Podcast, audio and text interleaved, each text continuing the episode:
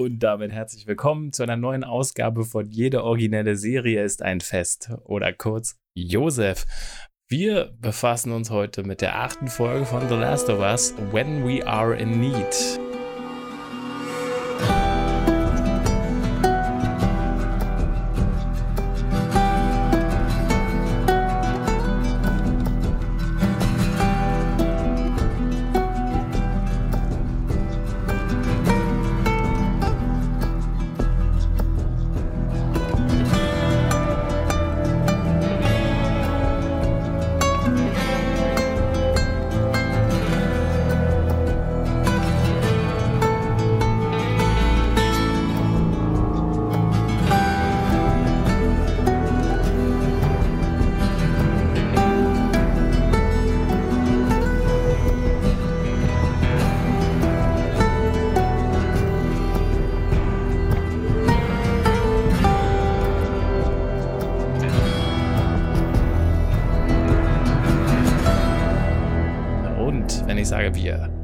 Meine ich nicht nur mich, Thorsten Davids, sondern auch den Mann, der sein Wild noch stets mit einem gekonnten Blattschuss erlegt. Mammon Ramsey.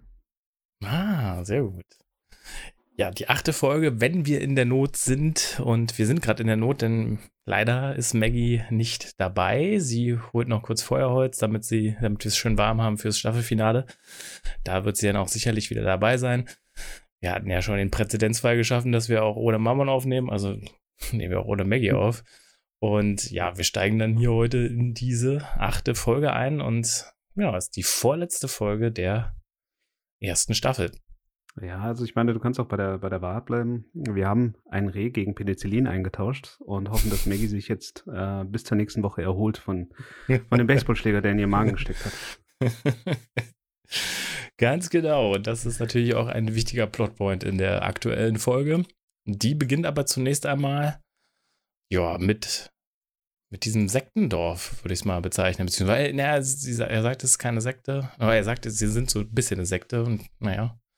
Aber eigentlich sind sie ja reine Christen und äh, David heißt die Figur, ne? Ähm, genau. Wir sehen am Anfang eben David in seiner Gemeinde, wo er quasi äh, sagt er da schon Bibelsprüche und liest schon so eine Predigt vor, weil er ein Kind trösten will, das seinen Vater verloren hat, oder er macht so eine, so eine Grabesrede mehr oder weniger. Und ja, jetzt will ich nicht lange um heißen Brei rumreden. Wir erfahren dann später, dass das der Typ ist, den Joel offensichtlich auf diesem Unicampus gekillt hat. Und sie entscheiden sich dafür, erstmal die Leichen nicht zu begraben. Und wie fandest du so den Einstieg, so die, Einführung quasi in, in diese neue Gemeinschaft, die wir jetzt ja so kennenlernen. Ja, wir werden ja, werden ja mehr oder weniger da reingeschmissen. Also wir haben vorher von dieser Gemeinde nichts, äh, nichts gehört, nichts gesehen. Also die vier Landstreicher, die wir in der letzten Folge gesehen haben, die hätte ich jemals solche gesehen als Landstreicher. Aber dann erfahren wir recht schnell, beziehungsweise wir erfahren es nicht in der Situation, aber wir können eins und eins zusammenzählen. Da ist einer gestorben, in der letzten oder in der vorletzten Folge wurde einer umgebracht. Und ähm, ja, es ist schon äh, besorgniserregend, wie eingenommen die Gemeinde von den Worten von David ist. Also am Anfang denken wir, sie trauern, aber sie schauen auch sehr oft verängstigt nach oben und ich hatte da, ich hatte da schon das Gefühl, dass sie da ihm wirklich sehr genau zuhören, um zu wissen, wo, wo sie gerade stehen er hat überhaupt nicht diesen Eindruck vermittelt, aber es war irgendetwas in seiner Stimme, die gesagt hat, die, ich kann in jeder Sekunde aus, ausflippen. Also das ist einer von diesen Cholerikern, die man nicht auf dem falschen Fuß er, erwischen möchte. Also von daher ein sehr guter Einstieg in diese, in diese Folge. Ja, fand ich tatsächlich auch. Wir hatten mal ganz am Anfang diese ganz komische Sekte, wirkt jedenfalls so sektenmäßig, äh, dieses, äh, wenn du im Dunkeln bist, dann such nach dem Licht oder keine Ahnung, was auch immer da dieser Spruch war. Und hier haben wir jetzt aber, also die scheinen jetzt für mich nichts damit zu tun haben, zu, zu tun zu haben, sondern äh, David sagt ja auch später, dass er quasi durch die Apokalypse zum Glauben gefunden hat. Und ja, aber wie gesagt, die, um diesen Glauben scharen sie so die Leute um sich und er er sagt, glaube ich, auch, dass er zum Anführer so gewählt wurde. Also er scheint was das angeht, auch relativ überzeugungsfähig zu sein. Und ähm, ich habe tatsächlich noch, äh, noch nicht ganz so krass wie du, so das direkt am Anfang das Misstrauen gehabt, aber es kam wenige Zeit später natürlich. relativ schnell. Aber äh, lag, liegt auch ein bisschen daran, dass ich in der vorletzten Folge tatsächlich dieses Dorf, in dem Tommy war, dass ich da sowieso die ganze Zeit misstrauisch war und da ist nichts bei rausgekommen. Die waren ja eigentlich wirklich ganz nett. Bisher. Ja. Ja. ja, das war so ein bisschen das Utopia, äh, was uns präsentiert wurde. Also ich habe mich äh, persönlich sogar äh, gefragt, warum wollen Joel und Ellie äh, da raus? Warum wollen sie da weg? Also ich meine, das war so, äh, so toll da aufgebaut. Äh, der Kommunismus in seiner reinen Form. keiner muss hungern, keiner muss frieren. Aber ja, Joel, für Joel war das nichts. Also entsprechend ähm, naja. selber schuld, dass er dann auf dem, auf dem Unicampus angegriffen wurde. Ja. Nee, was, was mich da so ein bisschen, äh, bisschen äh, stutzig gemacht hat, war, dass er da einer gestorben ist und ähm, alle halt über den Zähnen geknirscht haben, aber es nicht gewagt haben, irgendwie mhm. wirklich zu reden. Und ähm, es hat mich dann doch verunsichert und äh, David oder der Schauspieler, der David spielt, hat einfach so einen, einen durchdringenden Blick äh, die ganze Zeit drauf. Er redet mit leiser Stimme, aber er schaut alle ganz genau an. Er erwartet, also ich hatte irgendwie so das Gefühl, er erwartet irgendwie drauf, dass er äh, dass er seinen Ground standen muss. Und ähm, passiert in der Szene noch nicht. Aber äh, später passiert so etwas und für mich kam das dann äh, nicht überraschend, sondern das hat mich dann bestätigt, okay, die haben alle einfach eine Heidenangst vor ihm. ja, wie schon erwähnt habe, er gibt ja da, glaube ich, auch die fadenscheinige Ausrede, dass sie den Leichnam nicht begraben können, weil es ist. ja, hätte man, hätte, wenn man gewollt hätte, hätte man das, glaube ich, auch auch schon irgendwie hingekriegt. Tatsächlich heißt der Schauspieler Scott Shepard und der, also als ich dann IMDb-Bild gesehen habe, kam der immer ultra bekannt vor. Auch hier habe ich die ganze Zeit immer gedacht, ey, den kenne ich doch irgendwoher. Ähm, hat auch tatsächlich in vielen Filmen gespielt, die ich gesehen habe, aber irgendwie dachte ich so, das kann es eigentlich nicht sein. Also Side Effects, Bridge of Spies zum Beispiel von Steven Spielberg und Jason Bourne, diesen im, im vierten mit Matt Damon, glaube ich. Ja, der letzte. Und, und, und so ein paar Filme, aber irgendwie Dark Phoenix sogar, äh, alles Filme, die ich gesehen habe, aber irgendwie, oder auch in dem Breaking Bad Film spielt er auch irgendwie mit. Aber ich, ich dachte immer so, hä, das kann nicht sein. Er hat auch so ganz komisch 1995 in einem Film mitgespielt und dann bis 2011 steht gar nichts da, als ob sie das gelöscht hätten. Und ähm, komisch, ein bisschen komisch, aber äh, hat er auf jeden Fall, ich fand ihn auch in der Folge ziemlich gut. Bis zu einem gewissen Punkt zumindest. Aber das liegt nicht an ihm. ähm, wir springen ja dann relativ schnell zu äh, Ellie und Joel zurück. Also wir erinnern uns, in der letzten Folge hat äh, Ellie Joel so mit Nadel und Faden so zusammengeflickt. Ähm, und ähm, sie begibt sich jetzt auf die auf die Jagd ähm, letztendlich. Also sie versucht eben Essen für die beiden zu holen und stößt dann erst auf so einen Hasen und dann aber eben sieht sie dann ein Reh und äh, ja, das schießt sie dann auch. Und im Hintergrund hört man leise den Typen aus Into the Wild schreien: Nein, tu es nicht. Weil der natürlich weiß, äh, dass das nicht so einfach ist, sowas zu erlegen, aber es spielt hier natürlich keine Rolle.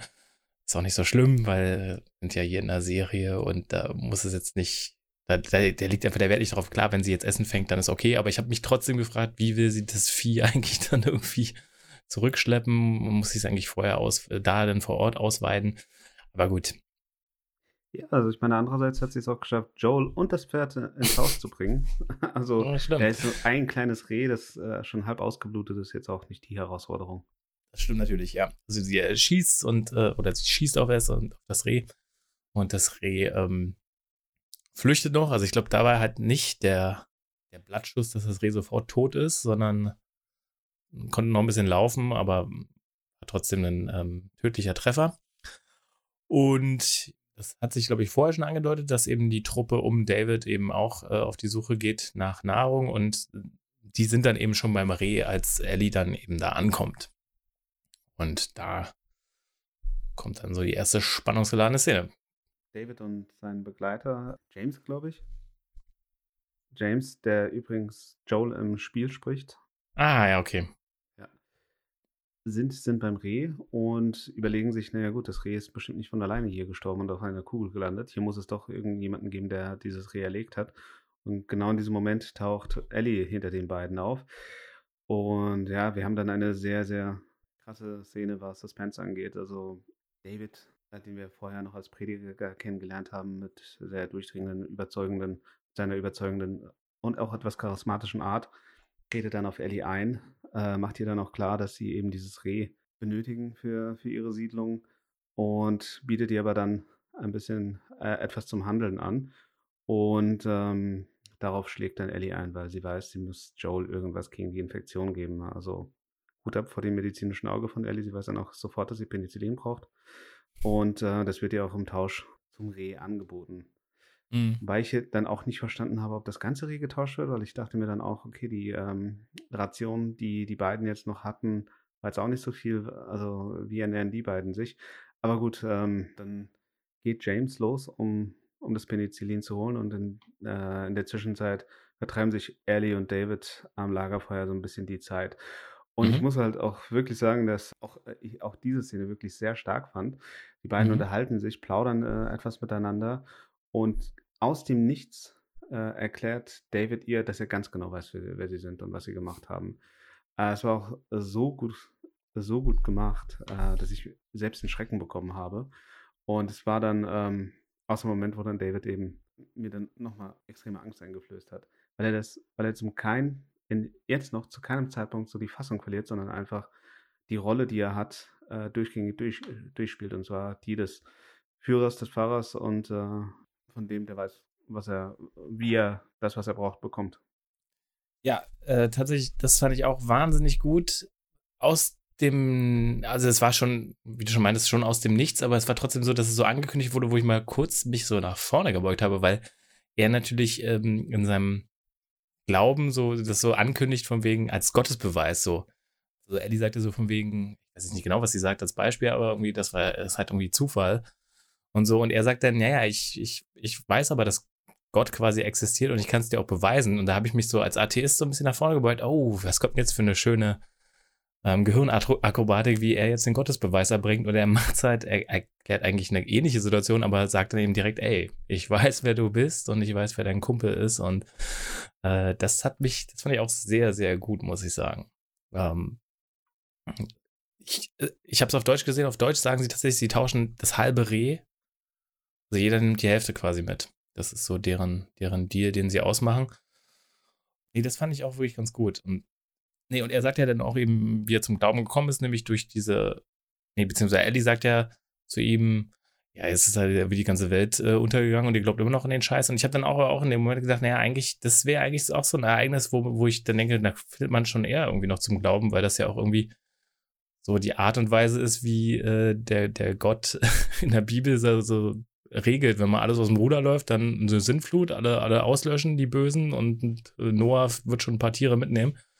Und da habe ich gedacht, äh, finde ich eigentlich, ja. fand, fand, ich eigentlich okay, dass, dass man dann vielleicht sogar noch eher zum Glauben findet, gerade wenn man halt nicht mal genau weiß. Also Ellie sagt ja, oh, wahrscheinlich waren es irgendwelche Affen in der Einfolge. Also keiner, keiner kann sich das ja so richtig erklären, wie es passiert ist oder weiß es genau. Deswegen fand ich das eigentlich, in dem Moment habe ich so gedacht, ja, eigentlich eine gute Frage von Ellie, aber auf der anderen Seite, nee, irgendwie doch, das passt schon. Also es passt irgendwie zu dem, zumindest zu dem biblischen Gott.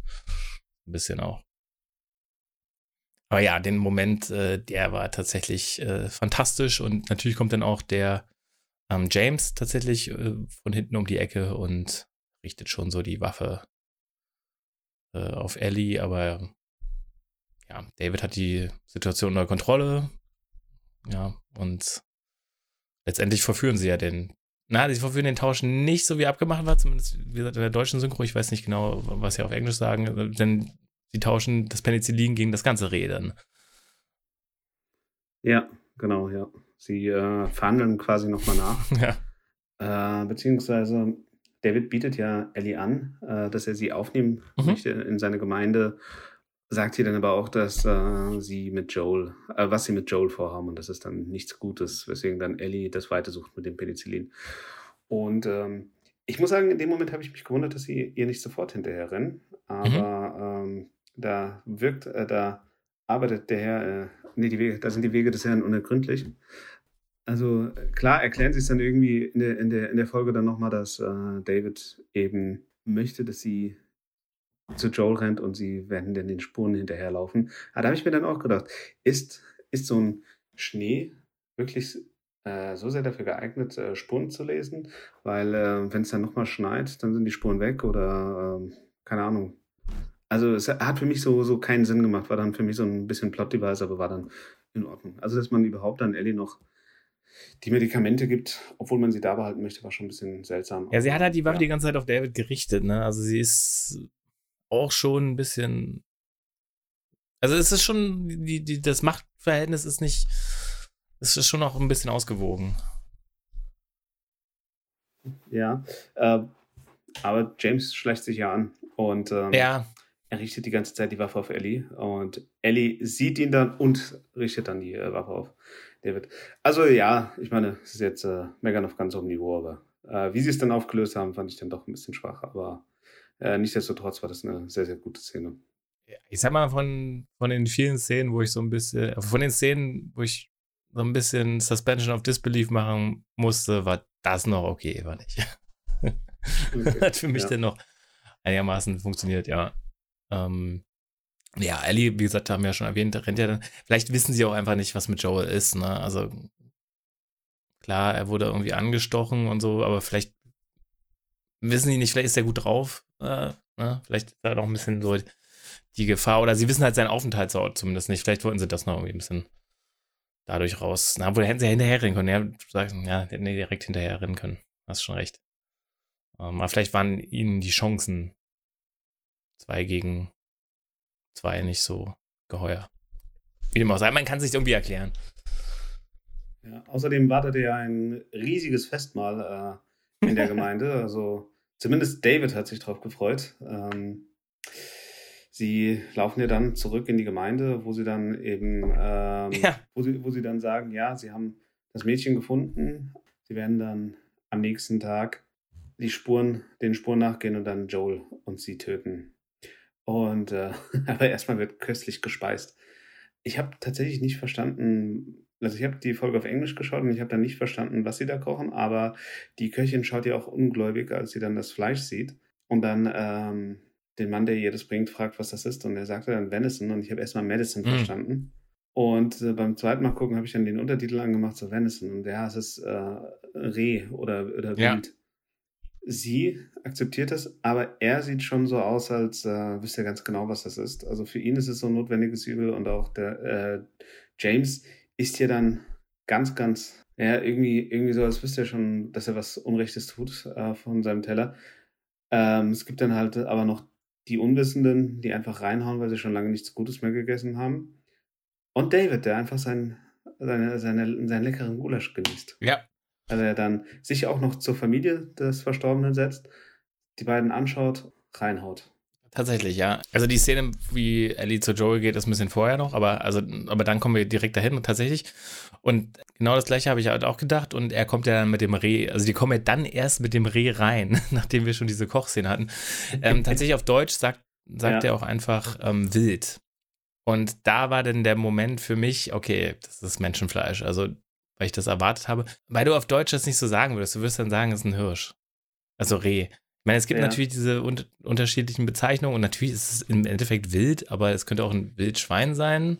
Oder vielleicht auch nicht, vielleicht sagt man Wildschwein auch ein anderer Begriff, aber auf Deutsch gibt es halt auch dieses, äh, diese Unterscheidung, so dass man anstatt von Schwein oder Pig eben Pork sagt oder äh, ähm, Rind, Rindfleisch sagt man, ja gut, eine Kuh. Ah, okay, aber Rind ist das Tier. Beef. Also der, der, Beef, ja. äh, genau, das, das war für mich so, okay, da, da wusste ich, okay. Also, die, weil ich es auch schon in der vorletzten Folge erwartet habe, dass irgendwann irgendjemand Menschenfleisch isst, aber hier war es dann, dann für mich so, das war der Moment. Und David kriegt ja auch so einen, einen volleren Teller. Das hat äh, meine Freundin äh, gesagt. Und dann konnte ich, konnte ich mich nicht zurückhalten. habe gesagt, und wahrscheinlich kriegt er auch kein Menschenfleisch, wie die anderen.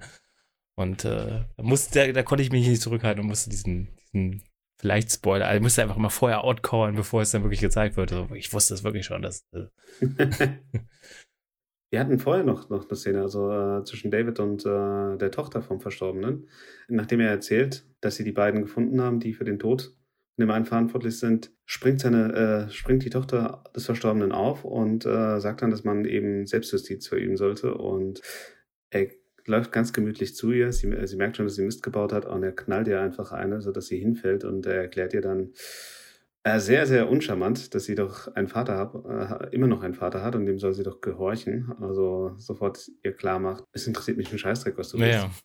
Du hast auf mich zu hören. Also das war dann genau der Moment äh, für alle, die es bis dahin nicht gemerkt haben, okay, der, der Typ ist, äh, der typ ist äh, ein Psychopath. Ja. Kurz danach gibt es ja dann noch die Essensszene. Genau, äh, wo manche aber auch richtig reinhauen, sag ich mal. ja. ja, unter anderem die Tochter. Also, ja. Ich, ich, ich muss ganz ehrlich sagen, ich habe es nicht, ich hab's nicht gecheckt, ich habe es nicht kapiert. Also ich habe, ähm, genau, weil ich Medicine verstanden habe, gedacht, hä, warum ist das Medicine? Das ist doch, das ist doch Fleisch. Klar, im Englischen heißt es dann Venison für Wild. Mhm.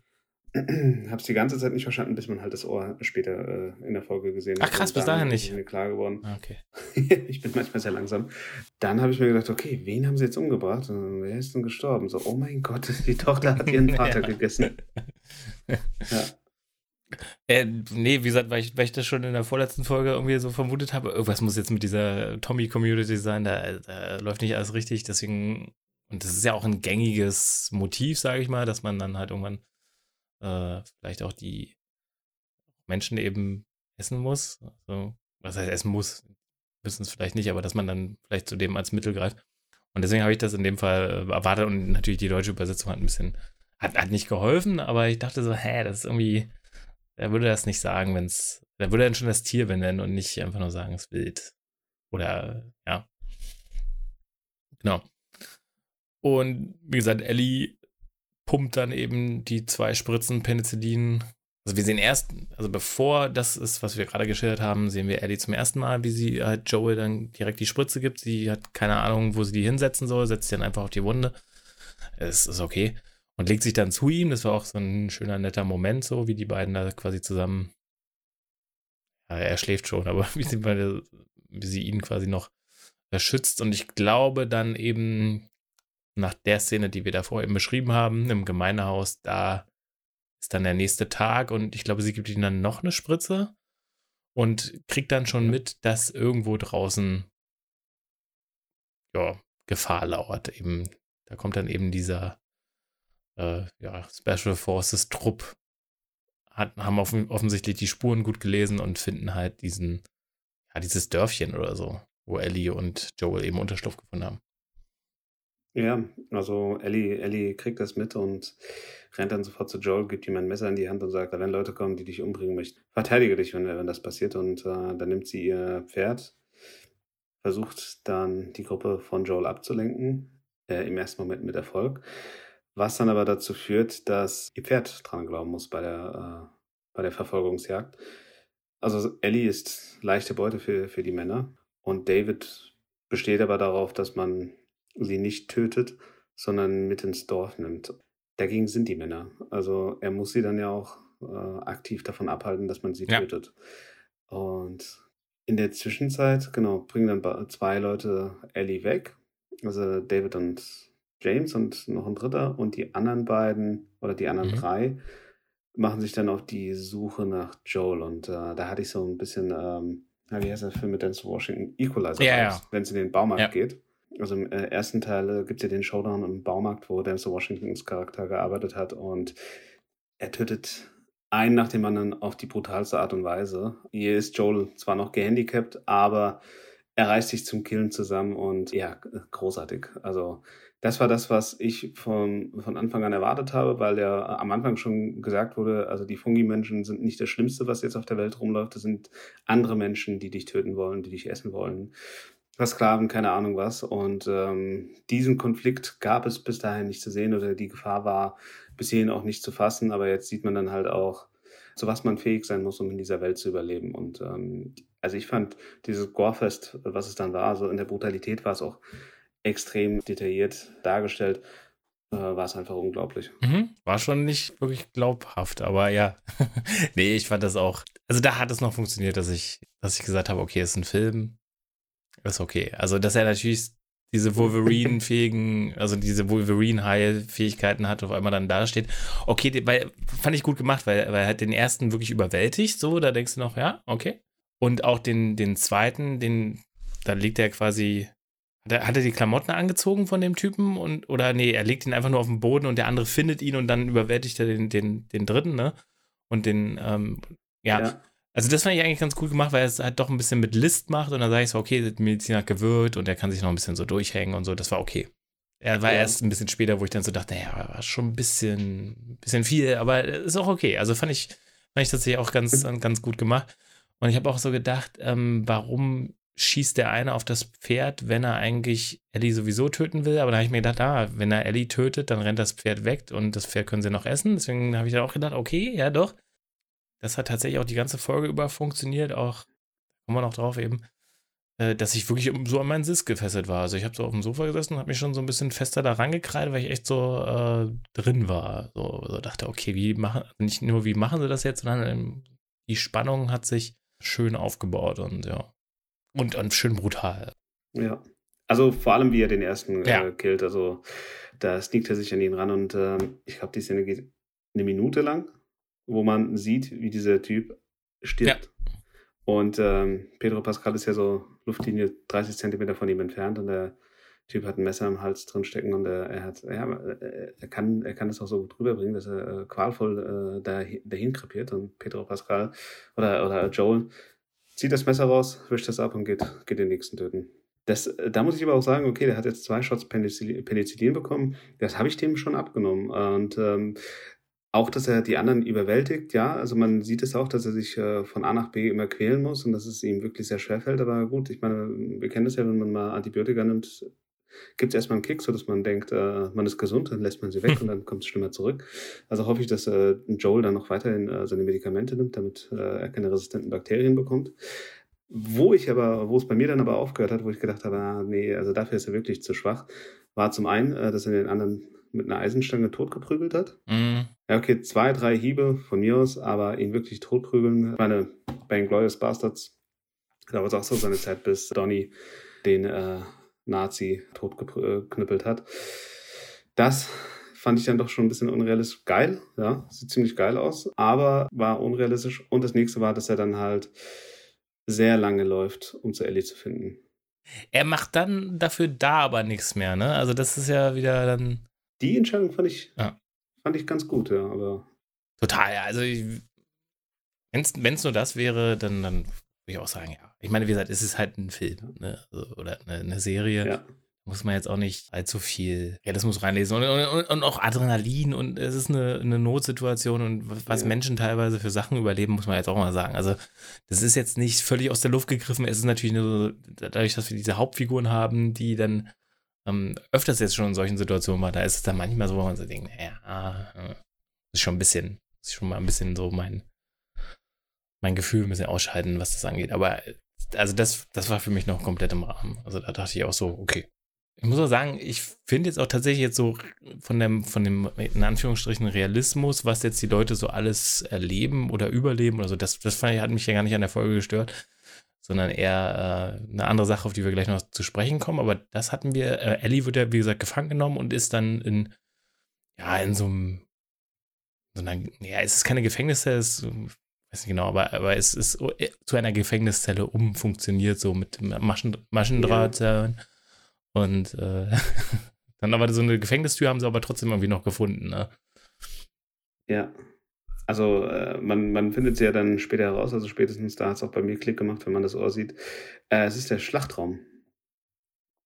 Stimmt. Also, ähm, genau. Äh, dort ist dann Ellie eingesperrt. Also erstmal sieht es aus wie eine normale Zelle und dann äh, sieht sie halt das Ohr. Und David offenbart ja dann in der äh, Szene dann auch, was sie machen und wie er sich dabei fühlt. Und ähm, ja, dass das nicht so richtig ist und keine Ahnung. Er macht es aber dann so halbherzig, dass ich mir äh, dann gedacht habe, nee, also er ist wahrscheinlich der Einzige, der, der sogar den Teller abschleckt. so, das ist das notwendige Übel, was wir hier machen müssen, um, damit äh, meine Leute überleben können. Und er sagt dann aber auch im Laufe des Gesprächs, dass er schon immer so war. äh, oder das schon immer in sich hatte und durch die Apokalypse ausleben kann. Und oh. da merkt man auch, dass er an sich gar nicht so gläubig ist. Also irgendwo sagt er dann auch, dass er dankbar ist, was passiert ist, oder, oder äh, dass es ihn gar nicht so gestört hat, weil er eben so seine Fantasien hier ausleben kann. Also Fantasien sagt er vielleicht nicht, aber so in die Richtung, in die Richtung geht es dann. Also da ähm, entblößen sie den Charakter dann komplett. Wenn man, wenn man jetzt meckern möchte, könnte man sagen, das ging dann doch recht schnell. Also er lernt Ellie gerade kennen, er ist die ganze Zeit sehr darauf bedacht, was er sagt und wie er reagiert und auch was er durchgehen lässt und was nicht. Also bei James lässt er zum Beispiel sehr viele Widerworte zu, bei dem kleinen Mädchen haut er dann äh, sofort zu, als sie nicht, äh, nicht ihm widerspricht, sondern ihm einen Befehl geben möchte. Aber bei Ellie lässt er dann quasi äh, seine Deckung runter und erklärt ihr dann sofort, äh, wer oder was er ist. Und auch, was er mit ihr vorhat. Und da, ähm, da sind wir dann auch schon im Bereich creepy, mhm. weil, ähm, ja, also ich hatte es dann irgendwie so verstanden, dass er sie gerne, naja, als Braut äh, haben möchte. Und da, da entwickelt er sich dann doch eher so zu einem generischen Bösewicht der Woche. Als was will er sie haben? Als Braut. Ja, tatsächlich. Er streckt ihr auch die Hand genau, ja. äh, entgegen. Und das hätte ich dann so als Annäherungsversuch verstanden, aber ja, Ellie macht ihm dann ja auch klar, was, äh, was sie davon hält. Ja, also sie, sie täuscht da so ein bisschen vor, lässt sich so kurz darauf ein, um, um eigentlich ihm den Schlüssel abzunehmen letztendlich, aber auch ja, zu verletzen natürlich äh, und, und eigentlich sie zu befreien. Das fand ich halt auch so, also erstmal, warum warum sieht er das alles schon in ihr? Also ich verstehe schon, dass er irgendwie sagt, so die anderen sind irgendwie alle Schafe und die hat er halt unter Kontrolle und, und die checken aber nicht mehr. Er, er sehnt sich mal nach jemandem, quasi mit dem er sich auf Augenhöhe unterhalten kann, so ein bisschen und sieht deswegen in ihr irgendwie was. Aber erstmal woher? Also jetzt nur aus diesen paar Interaktionen, die sie hatten. Und ja, was mich gestört hat, ist halt, es reicht nicht aus, dass er der Kannibale ist, der der quasi dann auch noch heimlich da die Menschen verfüttert und dann halt irgendwie der psychopathische Despot. Nee, er muss natürlich auch noch ein Pädophiler sein, der dann später auch noch so pädophil ist, dass ein brennendes Haus ihn nicht davon abhält, dass er in diesem brennenden Haus dann einfach noch sie vergewaltigen will. Also das war dann halt irgendwie, wie du schon meintest, da war es dann, da, hier fing es schon so an. Ich fand, ich fand das mit der Hand und so, dass, so, wenn man das so, so gelassen hätte, so mit dieser Andeutung, dass es sein könnte, aber er vielleicht doch eben einfach nur diesen, diesen, ich sag mal, intellektuellen Interesse an ihr hatte. So, so. Dann hätte ich das noch okay gefunden. So mit Option auf mehr, so ich gebe dir noch ein paar Jahre, dann heiraten wir, so dann vielleicht. Äh, aber vielleicht, aber ich würde es auch schon vorher machen, so in dem Dreh. aber du entscheidest. Ja, äh, dann, dann, hätte, dann hätte ich das okay gefunden, aber dadurch, dass es dann, also dass er dann, dann dreht er so völlig, dann wird er halt völlig evil. Also so dieses, was wir bei Kathleen schon, schon so ein bisschen kritisiert hatten, oder hatten wir schon richtig kritisiert, das ist hier für mich nochmal auf 180 gefahren irgendwie, dass er dann so halt, dann am, im letzten Akt dann halt der, der totale Psychopath ist. Ja, wobei ich ja aber sagen muss, also wenn man äh, Kathleen und ihn vergleicht, dann äh, ist er doch im, im Schippen besser, weil ähm, ja. er so eine gewisse Motivation hat, die ich, äh, die ich nachvollziehen kann. Und bei Kathleen habe ich nie wirklich verstanden, warum sie die Anführerin dieser Gruppe geworden ist. Das stimmt auch wieder. Ja, ne, Nepotismus, ne? Also ihr Bruder war ja schon. Aber ja, ich weiß, was du ja. meinst, ja klar. Er, er, ist tot, dann nimmt man das nächstbeste Kathleen. Ähm, ja. nee, nee, total. Ich fand ich fand es bloß halt ziemlich drüber halt, was das angeht. So. Ja, ja, das auf jeden Fall. Also sie steigern ihn dann halt auch extrem, aber ja, sie müssen ihn in der Folge abhandeln, weil sie in der, weil in der nächsten Folge sind Joel und Ellie äh, schon wieder woanders. Und äh, das fand ich dann wiederum schade. Also wir haben sehr viele Füllerfolgen gehabt. Das ist jetzt auch die vierte Community, die wir kennenlernen. Und äh, ich hätte mir dann doch, doch gewünscht, dass man hier, also das, also es war tatsächlich auch die erste Community, die für mich interessant war, dass man hier noch ein bisschen verweilt hätte, vielleicht zwei, drei Folgen so eine kleine Arc draus gebildet hätte. Also in der in Baltimore, wo sie waren, wo Kathleen die Führerin war, da waren sie zwei Folgen lang und ähm, hier gibt man so eine Folge und ein paar zerquetschte. Das, das fand ich dann wiederum schade. Also das ist dann wirklich, weiß nicht, ob das so ein HBO-Storytelling ist. Okay, wir müssen jetzt den Plot beenden. Es ist egal, wie wenig Sinn es macht. Hauptsache, wir, sind, wir haben äh, wir können bei Null anfangen in der nächsten Folge. Ich finde, dass die Serie auch bis dahin gar nicht so wäre. Also wenn es jetzt einfach 0815 oder nicht nur 0815, das kann auch ein guter Horrorfilm oder ein guter Slasher sein, wo dann im letzten Akt irgendwie der ein Killer halt dann nochmal voll durchdreht, dann fehlt es okay. Aber hier war das mehr so ein bisschen subtiler eigentlich bisher aufgebaut. Also klar, wir hatten auch krasse Szenen oder, oder nicht krasse Szenen, sondern aber auch schon ein bisschen Szenen, die schon ein bisschen drüber waren und so, um nochmal irgendwie so ein bisschen äh, den Einsatz zu erhöhen. Aber das war mir halt dann. Also für mich hätte es auch gereicht, wenn er einfach nur Kannibale wäre, weißt du? Also. Ja. Ja, es ist dann halt so, äh, so wir geben jedem jetzt einen Grund, ihn zu hassen. Ja. Und äh, für alle, die sagen, hey, in einer ähnlichen Situation würde ich wahrscheinlich auch die Toten essen, kommt dann noch so ein, und er ist pädophil.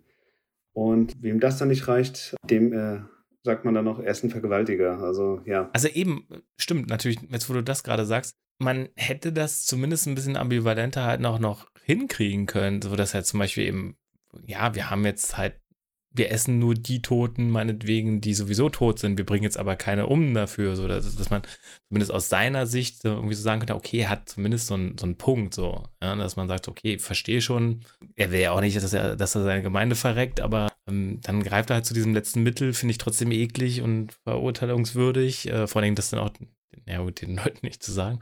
Ne? Da hätte ich so gesagt, okay, ich verstehe wenigstens, wo du herkommst, aber dann so dieser, dieser volle Turn, der war für mich dann ein bisschen zu viel. Und ich hatte so ein bisschen das Gefühl, weil davor gibt es diese ultra brutale Folterszene von Joel halt, dass sie dann gedacht haben, oh fuck, wir können jetzt nicht dafür sorgen, dass jetzt Joel, dass die Leute lange darüber nachdenken, dass Joel vielleicht doch nicht so der, der tollste Typ ist, sondern wir müssen jetzt nochmal wir machen jetzt den Bösewicht noch mal ein bisschen böser, damit, damit, wird, damit der Zuschauer das vielleicht so ein bisschen ja, okay, ist doch gut, was Joel macht, ne? Und vielleicht sparen sie sich das dann auf für die letzte Folge, dass Joel dann nochmal so richtig evil wird. Also Joel hat ja auch dann so ein, tatsächlich so einen One-Liner, ne? So von wegen, nö, nö, ist nicht nötig, ich habe dem anderen schon geglaubt und bringt ihn dann. Großartig. Unbenommen, ich fand das auch cool, aber halt in so einem, äh, ich gucke mir gerne so einen Jared Butler äh, Olympus des Fallen-Film an, wo es dann, wo es dann auch die Szene ja. gibt, wo äh, der Präsident ihn fragt, ob jetzt diese Folterung nötig war und er sagt dann, Jared Butler sagt dann so, nö. also da ist auch irgendwie eine ähnliche Szene, wo er irgendwie Informationen versucht, aus einem dieser Terroristen irgendwie rauszupressen und ähm, offensichtlich kommt dann raus, nee, er hat es einfach gemacht, weil er es geil findet, da den geradezu. Und wie gesagt, in so einem, in so einem Actionfilm oder so, sage ich auch, ja, wenn Olympus ist vorhin oder London ist vorhin, ich glaube, es war der zweite, was auch nicht ah, so geil ist, aber Genau, also hatten wir schon ein bisschen angedeutet, Ellie also wehrt sich erst, will an den Schlüssel ran, äh, vertreibt dann eben noch David und äh, aber irgendwann kommt dann eben. Also sie wird. Ja. Ja, sie wird ja auch übel zugerichtet von ihm. Ja. Also fand ich dann auch krass. Also Ellie hat ja so das Potenzial, zu einem wirklich nervigen Charakter zu werden. Also ich finde, es gibt manchmal so Szenen, der, der äh, reichen, also da ist sie gerade an der Grenze zu einem super nervigen Charakter zu werden. Und das war, war jetzt auch sowas, wo ich mir gedacht hätte, ah, jetzt kann sie noch die die Hände, äh, die, die Finger brechen und jetzt hat sie noch einen coolen Spruch ihm äh, entgegengebracht. Da wäre sie, da wäre sie schon zu so einem nervigen Charakter geworden, der mit, mit dem mit Plot Armor nie wird was passiert. Aber ihr wird halt auf brutale Art und Weise äh, die Nase gebrochen. Ja. Und das fand ich dann wiederum cool. Ja. Also da hat sie sich von der Grenze wegbewegt und äh, da habe ich auch wirklich Sympathie mit ihr gehabt. Also sie wird, also so Eisenstangen äh, müssen auch verdammt wehtun und sie liegt da in ihrem eigenen Blut und sagt dann einfach nur, sagt den Leuten, äh, also sie hatte ja die ganze Zeit ihm den Namen nicht gesagt, ihren Namen nicht gesagt und äh, in dem Moment sagt sie Ellie, sagt den Leuten, Ellie hat ihr die Finger gebrochen. Also auch äh, sehr, äh, sehr gut gemacht, ja. Also Ellie hat mich ähm, in der Folge auch überhaupt nicht gestört. Also da müsste ich auch tatsächlich äh, ziemlich gestört sein, wenn ich mit der nicht mitgefiebert habe hier, aber Ja. Also, nee, ich fand auch tatsächlich, wie auch gerade meines, auch die, die One, den One-Liner äh, auch richtig gut. Und ja, wie gesagt, also ich glaube, das ist, ist, ja auch, glaube ich, in dem Moment, wo sie den Schlüssel greifen will, wo er ihr dann quasi, wo er sie quasi noch mal gegen die Zellentür da irgendwie rammt oder so, ne? Sehr brutal. Ja. Sie kommen dann eben später noch mal wieder, also mm, er rennt dann erst so weg, ja, jetzt, jetzt hast, wie hast du es ausgedrückt, ne, in kleinen Scheibchen oder so oder in kleinen Stücken, so, weil, weil Ellie ja vorher andeutet, wollte mich, willst du mich einfach nur aufessen? Und dann hat Ellie quasi ihr den Heiratsantrag, sagen wir es mal so, ablehnt, äh, da sagt er dann, ja, wie meintest du, in, nachdem sie halt den Schlüssel nicht bekommt und er die Nase bricht, ja, wie meintest du, in kleinen Scheibchen. Und dann kommen sie halt irgendwann später wieder, also er und James, und wollen sie dann, glaube ich, töten, ne? Und, oder für die Schlachtbank vorbereiten, mhm, sagen wir mal ja. so. Und da habe ich mir auch schon gefragt, wie passiert das jetzt? Wie kommt sie aus der Situation raus? Kommt jetzt Joel um die Ecke und ballert die nieder? Aber nee. Sie sagt, dass sie infiziert ist letztendlich. Und sie hat ja vorher in diesem Handgemenge David gebissen. Ne? Ja. Dass genau. er eine Bisswunde hat und dadurch schafft sich diese Situation, als sie da wirklich tatsächlich so auf dieser Schlachtbank eben liegt, James dann auch so ein bisschen also Misstrauen in James zu zeugen. Also der, dieser Cordyceps-Virus ist dann so virulent, dass äh, natürlich James eben denkt so, oh krass, jetzt ist jetzt David infiziert, was mache ich jetzt? Weil Ellie zeigt dann natürlich ihre Wunde am Arm und das fand ich auch, das fand ich auch clever. Also war ja auch gut gelöst so. Also klar, ein bisschen, bisschen dieses, ja, die Bösewichte reden noch miteinander und er haut das Ball dann neben ihren Kopf. Ja, mein Gott, geschenkt. Es hat, ich, ich, es hat mich so ein bisschen an Goldfinger erinnert, äh, wo James Bond genau auf dem Tisch äh, liegt und eigentlich nur noch sterben soll, aber er versucht sich dann irgendwie rauszureden. Ich, ich fand es äh, aber ziemlich glaubhaft, also dass sie dann irgendwie irgendwas sabbelt, damit die beiden abgelenkt sind und ja, klar, sie ist infiziert. Das heißt, beide denken sich dann, okay, das Fleisch können wir nicht essen. Und die nächste Frage ist, was ist, was ist mit David? Und das äh, nutzt sie dann, um sich das Bein zu schnappen und James auf brutale Art und Weise zu ja, töten. Und ich weiß nicht, wie sie sich äh, von David befreit, weil sie kann ja dann fliehen ins, ins nächste Zimmer. Und äh, ja, kommt ihr, kommt ihr dann, dann hinterher. Und in dem Tumult fängt ein Vorhang Feuer und David löscht es nicht. Also, das habe ich mir dann, äh, das habe ich mir dann gedacht, okay, gut. Er sieht, dass da was brennt, es ist nur ein Vorhang. Und er denkt sich, nein, ich bringe erstmal sie um und vergewaltige sie vorher und dann können wir immer noch das Feuer löschen. Ich, ich weiß nicht, ob er, ob er da seine Fälle hat schon komplett wegschwimmen sehen und dann bei ihm alles egal. Ich weiß nicht. Also er könnte ja tatsächlich einfach diesen Vorhang abreißen und dann austreten und dann weiter auf die Suche gehen. Also, das ist ja jetzt nicht so, dass er die da vorher anscheinend macht. Sie, sie wirft ja auch relativ unmotiviert da hat diesen, diesen ähm, Holzscheit aus dem Kamin auf ihn. Da weicht da relativ easy aus ja, und das. ja, dann versteckt sie sich und er, er guckt da so hin, sieht das so gefühlt eine halbe Minute an und denkt dann so, ja, okay, fuck it, das jetzt hier ab. Ja, in dem Moment hat er, hat er sich gedacht, es war doch keine gute Idee, die Vorhänge in Petroleum zu tränken. der hat so schnell Feuer gefangen. Ja. Also, ja, das war ein bisschen unglaubwürdig. Es sei denn, der Vorhang war aus Polyester, dann nehme ich alles zurück. Ja, das äh, muss nehmen, was man kriegen kann. Das, äh, wie gesagt, das ist auch sowas, was mich jetzt nicht stört, dass er jetzt, dass er vorher, dass er so schnell Feuer fängt und dass dann alles so extrem schnell brennt. Okay, wer weiß, aber ja, wo ist kalt draußen, nass auch, feucht aber das, sowas stört mich nicht, aber dass es nicht löscht oder dass er so gar keine Anstalt macht, fand ich auch ein bisschen komisch und selbst wenn er dann sagt, so ist mir jetzt scheißegal und ich will die einfach nur killen, selbst dann würde ich auch noch sagen, ist okay, aber da, dadurch, dass er sie halt da vor Ort dann auch noch vergewaltigen will, zumindest sagt mir das die Aussage, so meine ich so mag ich es am liebsten, wenn sie sich noch wehren oder so, sowas sagt er in der Art da denke ich dann halt so, ist man da wirklich so, würde man sie nicht erstmal irgendwie dann bewusst schlagen und irgendwo mit hinnehmen und dann, aber gut, ich bin halt kein Vergewaltiger, vielleicht ist das, ist das halt so der, ja. vielleicht denkt man da halt nicht so, aber insgesamt so mit diesem Höllenfeuer noch drumrum, er ist auch noch der, der Pfarrer, sage ich mal, und ja, ein bisschen Bisschen schade, ich fand ein bisschen verschenktes Potenzial eigentlich eher, das ist eher so. Ja. Also was mich massiv gestört hat, war, dass wir in der Folge sehr oft gesehen haben, wie groß diese äh, Gemeinde ist. Also ja, es sind äh, wohl vier, fünf Leute, die, die, äh, die zu seinem engsten Zirkel gehören. Ah, dann gibt es ja noch die Tochter, die auf Rache sind, die Mutter. Äh, die sind ja jetzt alle wohl genährt und es interessiert einfach keinen, dass in diesem Gemeinderaum, man sieht es ja später, äh, dass es der Gemeinderaum ist, dass da Feuer ausbricht. Und keiner kommt, um ihn äh, um zu sehen, was da los ist. Und am Ende der Folge ist ja auch niemand da, der Joel und Ellie auffällt. Die können ja dann ganz äh, entspannt aus, aus der Stadt rauslaufen.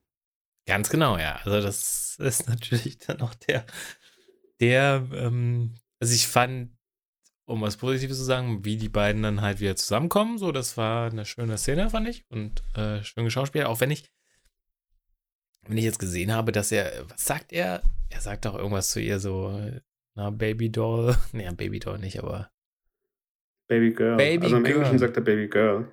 Wo ich so denke, nach der, der Szene, nachdem sie fast vorher vergewaltigt wurde, irgendwie ein bisschen, eigentlich ein bisschen der, deplatziert. der nächste alte Sack. Der nächste, Ja. der sagt ja. Nee, äh, also, also ich äh, fand, es, äh, fand das an sich ganz cool, weil ich habe die ganze Zeit äh, damit überlegt, äh, damit gerechnet, dass, äh, dass Joel kommt und sie, und sie retten wird. Und das hätte ich so, so, so schwach gefunden. Aber ähm, man sieht ja dann, dass Ellie also in dem gesamten Geschehenen gerade so überlebt. Und äh, ich spiele ja das Spiel jetzt auch wieder, es gibt so viele so viele Missionen oder äh, Sequenzen, wo du schleichen musst und dich vor jemandem verstecken musst. Und äh, entsprechend war das an sich auch ganz gut umgesetzt. Also man hat dann wirklich diesen Vibe, dass sie keinen falschen Schritt machen darf. Und im äh, Spiel ist es auch tatsächlich so, du machst einen falschen Schritt und ein Klicker kommt und den, den kannst du gar nicht mehr abwehren, es sei denn, äh, du schaffst es ihm sofort in den Kopf zu schießen.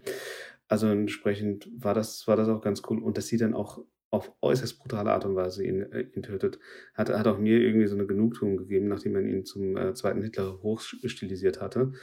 Was ich dann aber sehr stark an, an der äh, wieder Zusammenfinden von Ellie und Joel fand, war eben, dass er nach diesem ganzen Geschehen zu ihr kommt, aber dass er die dann, sie dann doch irgendwie gerettet hat, nämlich irgendwie emotional Ja. gerettet hat und äh, ihr dann quasi so den, äh, den Unterschied oder, oder, oder die Geborgenheit äh, gegeben hat, indem er sie dann auch Baby Girl nennt. Also ein paar Folgen vorher nennt er sie dann noch Fracht, Cargo. Und äh, hier, hier gibt er ihr dann eine, äh, eine Zuneigung. Also ich meine, er hat ja auch mitbekommen, also er war halb komatös, äh, als er sich da äh, von, seiner, von seiner Infektion äh, erholt hat, hat aber natürlich mitbekommen, dass sie ihm das letzte Stück Essen auf die Decke legt, dass sie sich zu Mhm. ihm legt und ähm, ja, in dem Moment war. War das eine, eine schöne, äh, schöne Szene zwischen den beiden, dass er, sie- dass er sie in den Arm nimmt, sie quasi emotional rettet und dann sagt, äh, ich hab dich jetzt, Baby Girl, alles wird gut. Mhm. Also, ja. Total, ja, also war. War ein, war ein schöner Abschluss der Folge, ja. Ja, auf jeden Fall, ja. Also wenn man eben, wenn man sich eben nicht fragt, wo sind die anderen alle, die da vorher waren. Aber ja, also nee, total. Also man kann sich auch so erklären, die hatten Angst und alle Truppen waren, äh, ist okay. Ist, ist schon okay. Das ist nur ein Film. nee, aber, aber tatsächlich habe ich daran auch in dem Moment nicht gedacht. Also es ist jetzt, Man fragt sich dann ja auch immer, wie würde Christopher Nolan so eine Serie machen? Und er würde es viel realistischer machen. Und dann würde man auch sehen, dass äh, fünf Leute im äh, Schneesturm festgesteckt haben und deswegen nicht äh, ja, zur. Kathedrale laufen konnten, die in Brand gesteckt, hat, äh, gesteckt wurde, ja. Total, aber äh, Batman kann trotzdem äh, in Feuer ein Bat-Signal in Gotham City machen, obwohl die Stadt hermetisch abgeriegelt ist oder so. Ja. Äh, nee, aber es ist, ja, also das ist, es war, es war eigentlich so dieser, dieser Character-Turn, der für mich ein bisschen unnötig war. Aber muss sagen, jetzt so in dem Gespräch über die ganze Folge hinweg, muss ich sagen, bin ich auch wieder versöhnt. Also ich bin froh, dass wir das heute gemacht haben und dass das, äh, dass du mir nochmal die, die Ja. wirklich positiven Aspekte auch nochmal hier so raus, äh, herausgestellt hast. Also, ähm, und es war ja auch so, wie. Wel welchen Charakter-Turn? Hm? Welchen Charakter-Turn? Ja, es war kein Turn, aber dass er, dass äh, David so ultra Psycho halt dann auf einmal wird. So. Ja, ja. Ähm, Ja. Und, und dann, dann in dem Zuge, dann, dann kommt halt so, okay, das fand ich jetzt scheiße, oder nicht scheiße, aber das war mir zu drüber und dann kommen halt so diese anderen Sachen, so diese Wolverine-Heilfähigkeiten von Joel, dann, dann, kommt, dann setzt sich das zusammen. Also, wie gesagt, man kann an jedem Film Tod nitpicken, wenn man, wenn man das will, kann man jeden Film auseinanderreißen. Es gibt einen YouTube-Channel, wie heißt der? Cinema Sins. Macht der eigentlich nichts anderes. äh, und das ist jetzt auch keine valide Filmkritik da an sich. Aber bei manchen Filmen ist es dann doch äh, irgendwann mal zu viel und Ja, also Ja. ich meine, ich meine, es ist nicht so schlimm wie, wie äh, damals bei Game of Thrones, äh, Staffel 6, Folge 9, wo, oder Folge 10, wo Arya niedergestochen wurde und äh, eine Folge später dann durch die, durch die Stadt rennt und äh, aus drei Metern Höhe fällt und dann immer noch die Kraft hat, The Wave äh, zu töten. Also in der Hinsicht muss Ja, ich ja, sagen, klar. ja, also bis auf den fünf, fünf Meilen äh, Todesmarsch äh, habe ich das alles so äh, der Serie abgenommen. Also klar, Klar. es ist eine Serie, da verzeiht man auch ein bisschen mehr. Also ich habe zum Beispiel auch gedacht, okay, Penicillin da so, da so reinschießen, bringt das überhaupt was? Muss man es nicht in Blut schießen? Oder da habe ich mir dann Gedanken gemacht, aber dann, da habe ich mir dann gedacht, das ist nur eine Serie. Irgendwie wird das schon. Ja, ja. Also ich meine, ja. sie hat es ihm jetzt nicht ins äh, Herz gestochen und ist dann nicht aufgeschreckt. Also von daher. Genau, ja. Es ist auch vielleicht eher so dieses, ähm, diese überschwänglichen Kommentare, die ich zu der Folge äh, am heutigen Tag halt gelesen habe. Also aus der, aus der Last of Us Bubble, einfach, wo ich so dachte, ja, aber das, so krass war das jetzt nicht. wo man sich dann halt so denkt, ja. Und es, aber wie gesagt, der, der Hauptkritikpunkt ist für mich der, der, ähm, der Wrestling-mäßige Heel-Turn. Na, es ist kein Heel-Turn, weil er die ganze Zeit schon böse ist, aber das war, wo ich so gedacht habe, man hätte das ein bisschen subtiler machen können. Also, ich weiß nicht, bei einem, bei dem Breaking Bad oder Game of Thrones zu guten Zeiten war das noch so, da, da, da hätte man diese Figur nicht so krass böse halt gemacht, weil man es einfach machen will. Dass er, wie gesagt, also dieses drüber, er ist halt nicht nur das, er ist das, er ist auch noch pädophil, er ist noch ein Kannibale und was weiß ich. War ein bisschen drüber so. Aber, ja. aber wie gesagt, ich war auch die ganze Zeit, wie gesagt, gefesselt trotzdem. Das war ja. Also die Gedanken kamen schon währenddessen so, oh, ist ein bisschen zu viel gerade, aber ähm, so richtig entladen hat sie erst danach. Das stimmt schon. Und das hast du mir jetzt wieder, da hast du mich jetzt wieder eingefallen. Ja, das ist doch gut. Dass die Folge so gut war wie die dritte Episode oder noch besser, würde ich aber trotzdem nicht unterstreichen. nee, auf gar keinen Fall. Also die, die dritte Folge war eben deswegen so gut, weil wir da so äh, einen kleinen Sidestep gemacht haben und äh, anhand dieser Liebesgeschichte zwischen Bill und Frank äh, gesehen haben, was die Apokalypse eigentlich angerichtet ja. hat und was trotz allem äh, noch möglich ist. Und, da, und, dazu hat man eine wirklich schöne Liebesgeschichte bekommen, die sehr ruhig und sehr geduldig erzählt wurde. Also so stark fand ich die Folge jetzt nicht. Auf gar keinen Fall. Ja. Dafür, dafür war dann halt der Turn am Ende, hat er, hat er mir auch missfallen. Und eben diese Frage, wo sind alle aus dem, aus dem Dorf? Weil das verzeihe ich dann der Serie nicht, die dann einfach sagt, okay, jetzt haben wir diese zwei Charaktere, die, die kämpfen gegeneinander und wir lassen alle außen vor. Dann äh, sagt doch irgendwas, keine Ahnung. Sagt, dass die, dass die äh, an Freitag Nachtwanderungen machen und äh, deswegen Zeit haben äh, und deswegen haben David und James Zeit, Menschen äh, zu zerstückeln und fürs, äh, für den nächsten Gulasch vorzubereiten. Ähm, das, das braucht ja auch nicht viel. Nee, also wenn sie es nicht in dem Gemeindehaus hätten enden lassen, hätte ich gesagt, okay, da, wo die, die Leute schlachten, ist halt ein bisschen weiter da, wo keiner im Dorf hingehen darf oder so. Ja. Weißt du, da hätte ich gesagt, okay, aber die lassen es ja dann da enden. Äh, und dann war das kaputt. Das ist dann halt auch faul. Ja, ein bisschen ja. faul, ja. So, wir, wir, wir erzählen nur das, was wir unbedingt erzählen müssen. Und ja, da, da reicht es mich dann auch mal raus. Dann stelle ich mir solche Fragen und kann mich auf die äh, Handlung nicht, nicht so wirklich konzentrieren. Und äh, ich habe auch die ganze Zeit damit gerechnet, dass äh, zum einen Joel auftaucht, was gut war, was nicht passiert ist, und auch, dass jemand anderes auftaucht und David unterstützt. Obwohl ich mich dann mal gefragt habe, nee, das kann nicht sein, es steht alles hier in Flammen. Also dann lasst doch wenigstens die Flammen weg, dann nehme ich, äh, nehm ich sie euch auch ab. Mhm. Aber ihr versucht dann beides. Die Flammen haben ja im Endeffekt nichts zur Handlung beigetragen. Also wirklich überhaupt nichts. Das war jetzt nicht so, dass es heiß geworden ist und das, äh, oder dass, äh, dass dann irgendwas auf die beiden runtergestürzt ist oder so. Es sollte das Suspense aufbauen, keine Ahnung. Also ich habe jetzt mittlerweile auch gelesen, dass es im Spiel eben ähnlich war. Aber bei einem Spiel sage ich dann auch, können die von mir auch so machen, aber bei einem äh, bei einer Serie erwarte ich dann doch ein bisschen mehr Realismus. Also, ich habe mir tatsächlich sogar noch mal äh, zum ersten Mal tatsächlich habe mir angeguckt, wie das denn jetzt im Spiel war und äh, ich sehe das nicht groß anders. Also, das haben sie wieder relativ, also zumindest von dem, was ich so gesehen habe, der hat der, der Typ hat das, der das auf YouTube geschnitten hat, hat es nicht parallel nebeneinander gelegt, sondern nacheinander. Deswegen hm, habe ich so ein bisschen durchgeskippt und das war eigentlich sehr ähnlich, aber ich meine, dass dieser Pädophilie-Aspekt, oder zumindest, dass er sie da in der Szene auch vergewaltigen will, dass das nicht dabei war. Aber ich glaube, der, der Moment mit, dem, mit der Gefängniszelle, der ist zumindest ähnlich, dass man das zumindest reininterpretieren könnte. Hätte ich jetzt ein bisschen besser gefunden. Aber gut. Ich glaube, damit können wir jetzt auch mal unser Fazit ziehen und äh, zu der abschließenden Bewertung kommen. Wir bleiben auf unserer fünfstufigen Skala. Äh, die schlechteste Bewertung ist die Trauerfeier. Die zweitschlechteste Bewertung äh, ist das Firmenjubiläum. Dann in der Mitte haben wir die eigene Hochzeit. Das ist so der, der, der Mittelpunkt, ne? so schön ausgerichtet, neutral. Und äh, leicht positiv ist dann eben der Uni-Abschluss und am besten ist natürlich Mammons 30. Geburtstag. Diese Skala basiert auch auf Mammonscher Lebenserfahrung. ja. Lebenserfahrung, und, genau, ja. ja. Also, äh, ich wollte nur sagen, es ist, kann jeder 30. Geburtstag sein. Also. Ja, okay. Obwohl andererseits, wir hatten auch sehr viele 30. Geburtstage, die während der Corona-Feier waren. Aber ich vermute mal, unabhängig davon, jeder hat seinen 30. Geburtstag ein bisschen groß gefeiert und hat auch so seinen Spaß. Also das heißt, auch wenn ihr nicht wie Tollmann äh, 30. Geburtstag war, könnt ihr euch ungefähr vorstellen, was wir damit meinen. Total. Thorsten weiß, wie es war, er war da. Total. Ähm, ja, Mama, dann, dann sag doch dein Fazit für die Folge. Ich war durchweg begeistert von der, von der Folge bis zum Schluss. Also als man dann eben versucht hat, die Handlung in der Gemeinde zu einem abrupten Ende zu bringen, da war es mir ein bisschen drüber. Also ich habe vieles dann auch nachvollziehen können, habe auch verstanden, warum sie das so und so machen, aber es ging mir dann doch zu schnell.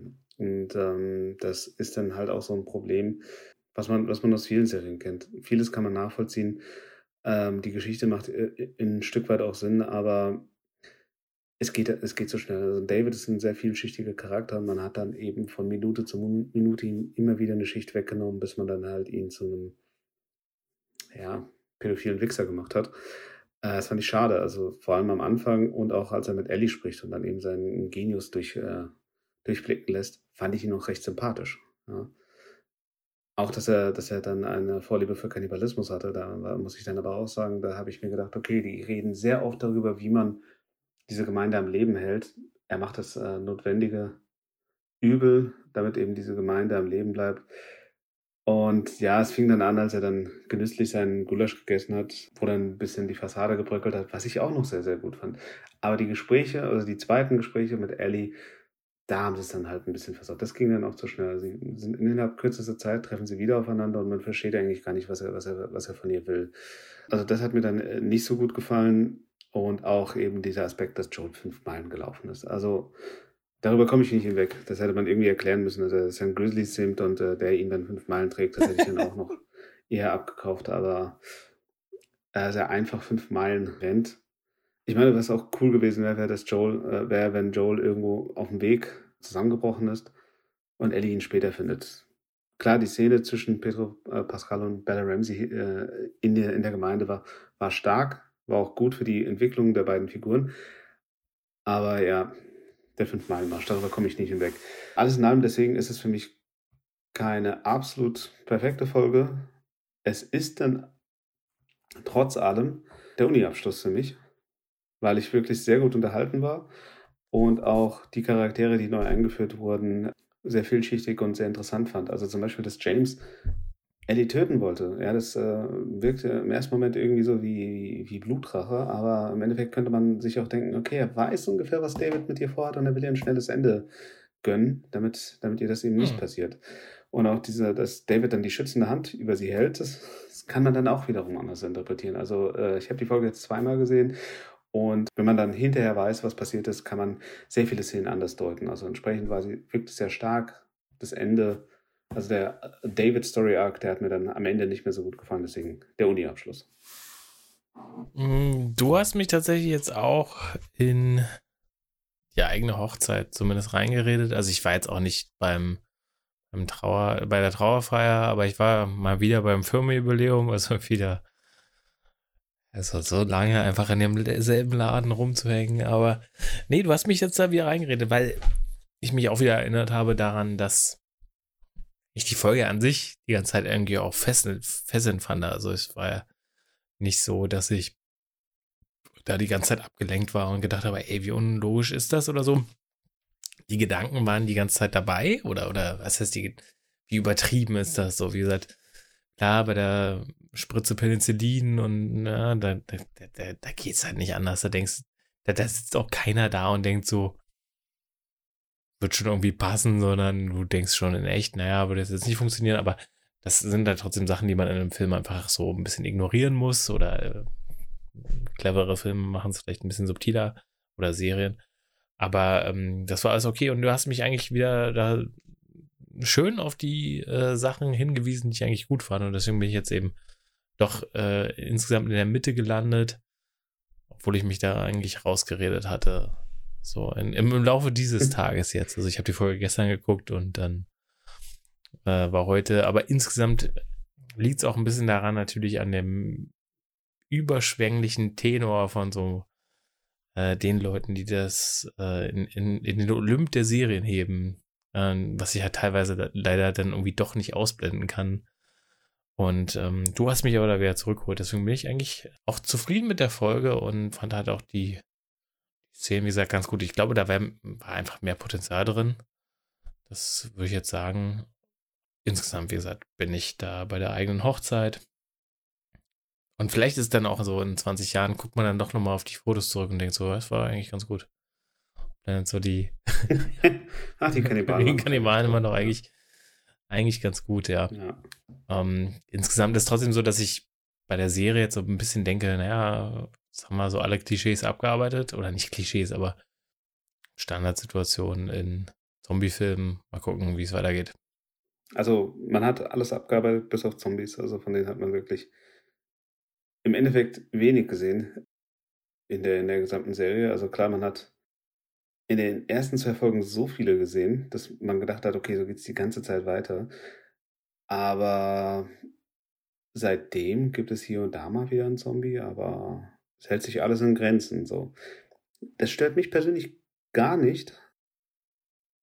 Aber man denkt sich dann auch so, okay, warum hat man denn eigentlich so viel Angst äh, noch vor, vor dem Virus? Also ich meine, die leben größtenteils in den Kommunen, das klappt hier und da auch ganz gut. Gut, in Baltimore oder wo Kansas City war es, glaube ich, aber. Äh, hat es eine Katastrophe, äh, Kansas City, ja, hat es in der Katastrophe geendet, aber wenn man den Bock zum Gärtner macht, was erwartet man da? Aber ansonsten, zum Beispiel, ich glaube, die Leute, die in äh, Tommys äh, äh, Gemeinde wohnen, die, denen geht es wirklich sehr viel besser als vorher wahrscheinlich, ja. Hat für mich auch funktioniert. Die, die Sache ist halt trotzdem, hm, ich habe so am Anfang gedacht, so als dann so die Klicker eingeführt wurden und dann auch ein paar Folgen später dann halt der Bloater, dass sie ja noch mehr so geile Ideen haben. Also wo, wo du dann erklärt hast in Folge 2 mit dem, dass sie das so mit Ultraschall eben machen, wie eine Fledermaus, so mit, ähm, du so denkst, eigentlich ein cooles Design für so ein so ein Monster halt. Und äh, dann denkst du, vielleicht kommt da noch mehr oder, oder, oder vielleicht macht man mit dem Klicker an sich noch ein bisschen mehr. Und im Endeffekt kam da jetzt bisher noch nicht so viel rum. Also vielleicht kommt das noch. Oder ich weiß nicht, wie es im Spiel ist. Vielleicht ist es da. Also, du hast schon angedeutet, dass es da schon krasser ist, dass, dass man da mehr Situationen mit einem Klicker halt zum Beispiel hat oder so. Ja, man hat ständig äh, irgendwelche Begegnungen mit infizierten Menschen. Also ähm, da bin ich jetzt äh, in dem Part noch nicht, aber auch die Begegnungen in der Gemeinde. Also David und Ellie kämpfen anscheinend auch mal gemeinsam gegen mhm. Klicker. Ja. ja. Was dann zum Beispiel auch erklären würde, warum die Leute in der Gemeinde fehlen. Ja, weil die sehen, dass äh, da Infizierte sind und deswegen bleiben sie in ihren Häusern. Ja. Also man muss das in der Serie jetzt auch nicht tausendmal sehen, aber man denkt halt, entweder setzt man diesen einen Zombie-Art nochmal clever ein oder man hat noch eine andere Zombie-Art, die man noch ein bisschen besser äh, irgendwie einsetzt. Aber na gut, man muss jetzt nicht zum tausendsten Mal irgendwie das gleiche sehen, wie langsam Ghouls auf einen zulaufen und äh, Gehirn oder so sagen. Das, das braucht man auch nicht, das ist schon richtig, aber ähm, nee. ja. Aber ich würde sagen, damit sind wir eigentlich am Ende. Und wir freuen uns, glaube ich, auf die nächste Folge, also auf die letzte Folge der Staffel. Da erwarten wir natürlich irgendwie schon irgendwie etwas Größeres. Mir bleibt noch zu sagen, ihr könnt uns auf den verschiedensten Plattformen bewerten. Am besten positiv. Ihr könnt uns Kommentare schreiben auf Spotify, auf inzwischen Amazon Music. Äh, Habe ich ja, wie gesagt, wenn ihr sagt, Alexa, spiele, jede originelle Serie ist ein Fest. Josef, wenn Alexa das irgendwie richtig wahrgenommen hat, dann macht sie das sogar. Das habe ich äh, zu Hause mal ausprobiert. Also, falls jemandem noch diese Plattform gefehlt hat, könnt ihr das da machen. Apple Podcast, wie gesagt, Spotify. Ähm, ihr könnt es auf Instagram folgen, da müsst ihr einfach nur nach Josef der Podcast äh, suchen. Da gibt es immer coole Stories. Und ansonsten freue ich mich einfach nur, wenn ihr nächste Woche auch wieder zuhört. Und ich persönlich verabschiede mich mit einem fröhlichen Fungi Ole. Ja, dem kann ich mich nur anschließen. Bis dann. Ciao, ciao.